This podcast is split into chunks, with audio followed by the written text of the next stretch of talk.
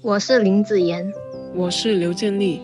今天为大家声演的故事是《记忆深处的曲线》，节录第一章：微醺沙子爱上运动场。小时候很喜欢运动场，那个红色中夹杂着笔直白线，踩上去会将白鞋底也沾染成红色的运动场。也许是站在红色胶跑道上被注目的自豪，也许是因为能够肆意挥洒汗水，也许是场外激昂震声的口号与喝彩。记忆中的他总是映着阳光，微微滚烫着，将一切快乐的、失望的。全都收纳在焦虑的细缝里。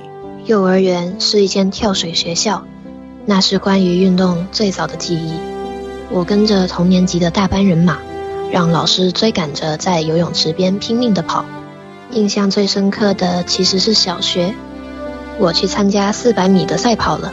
我记得还有一个相识的女孩和我一起。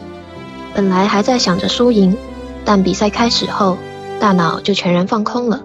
小学的跑道只有二百米，这意味着我需要跑两圈，这是多么让小学生崩溃的事啊！刚才装进脑子的打气、毅力，就像云一样吹散了。累极了，想停了，但还是不能停。于是像只乌龟那样，慢慢的用自己觉得已经最快的速度向前蹭着。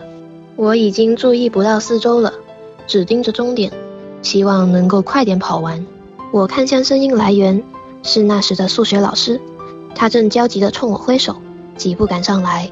他说：“不要停，接着跑。”于是我接着跑，最后拿到了第一名。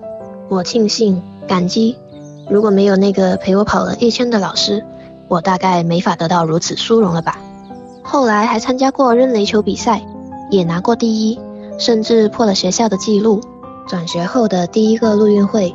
我报了六十米短跑，初赛时我依旧冲在第一个，那时心里的骄傲满得几乎要溢出来。但决赛时我只拿到了第六名，说实话是有些失落。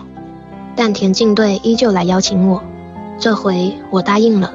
之后我慢慢长大，看着那些小小的孩子从身体里爆发出巨大的力量，而我却不知为何再也没有进步过，有一种深深的。难以形容的淡淡悲哀，夹杂着喜悦。